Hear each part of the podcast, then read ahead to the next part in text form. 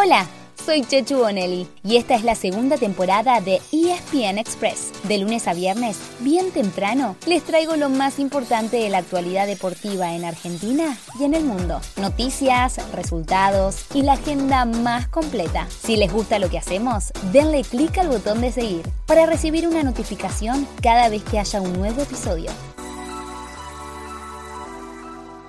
La Copa Libertadores ya tiene definido a dos equipos argentinos que chocarán por un lugar en semifinales. El sorteo de la fase final había deparado que dos cruces de octavos tengan únicamente protagonistas de nuestro país, y ayer se definieron ambas series. En primer turno, Talleres le ganó 2 a 0 a Colón en Santa Fe y aprovechó el empate en un gol de la ida. Y más tarde, Vélez, que ya había ganado en Liniers, se llevó un empate del Monumental y será el rival de la T. Vélez lo hizo, eliminó a River. Hoy River mereció más, jugó mejor que Vélez. Y hubo un gol que el VAR se encargó de anular. Sí. Y ahí está la gran polémica. Que nadie había reclamado, pero que el VAR vio y por eso le avisó a Tobar. Había empatado Matías Suárez faltando 10 minutos para el final del partido. Había empatado la serie, ¿no? Había puesto a River en ventaja. Rápidamente el llamado al VAR, pero la polémica se va a hablar mucho de esta jugada. ¿Qué muy, jugada? muy difícil. Hoy juegan dos argentinos más en el cierre de la vuelta de octavos. Por la Libertadores, Estudiantes recibe a Fortaleza desde las 21.30 después de haber igualado 1 a 1 en Brasil. Un rato antes, a las 7 y cuarto, por la Sudamericana, el único argentino en competencia, Lanús, tiene que remontar la derrota 2 a 1 frente a Independiente del Valle en Ecuador. Las dos copas ahora entran en receso hasta principios de agosto, cuando se jugarán los cuartos de final. En la Sudamericana ya había quedado eliminado Unión y en la Libertadores Boca.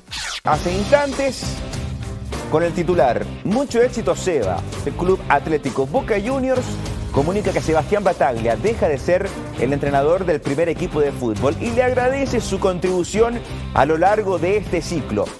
Ayer también hubo acción por la Copa Argentina. El choque entre dos equipos de primera, Defensa y Justicia venció 1 a 0 Argentinos Juniors y pasó a octavos de final. En esa instancia chocará con el ganador de la serie entre River y Barraca Central.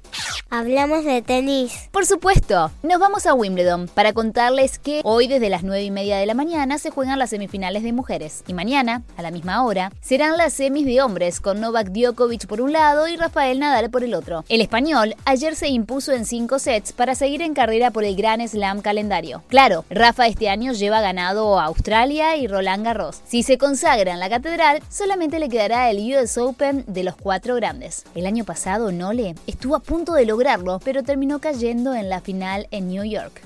Les dejamos un aviso para hoy bien tarde, o mejor dicho, mañana bien temprano, porque a las 0.40 del viernes, es decir, pasada la medianoche, vuelve a jugar Argentina por la Liga de Naciones de Voley y lo pueden ver por Star Plus. El rival será Australia y la selección necesita ganar para seguir en carrera por meterse en el Final 8. Después tendrá que vencer a Francia y a Estados Unidos. Difícil, pero para este equipo, medalla de bronce en Tokio, no hay nada imposible. Nada es imposible. Así llegamos al final de nuestro episodio de hoy. Soy Chechu Bonelli y de lunes a viernes, al comenzar el día, les cuento lo que pasó y lo que se viene en el mundo del deporte. Los espero en el próximo episodio con mucho más ESPN Express.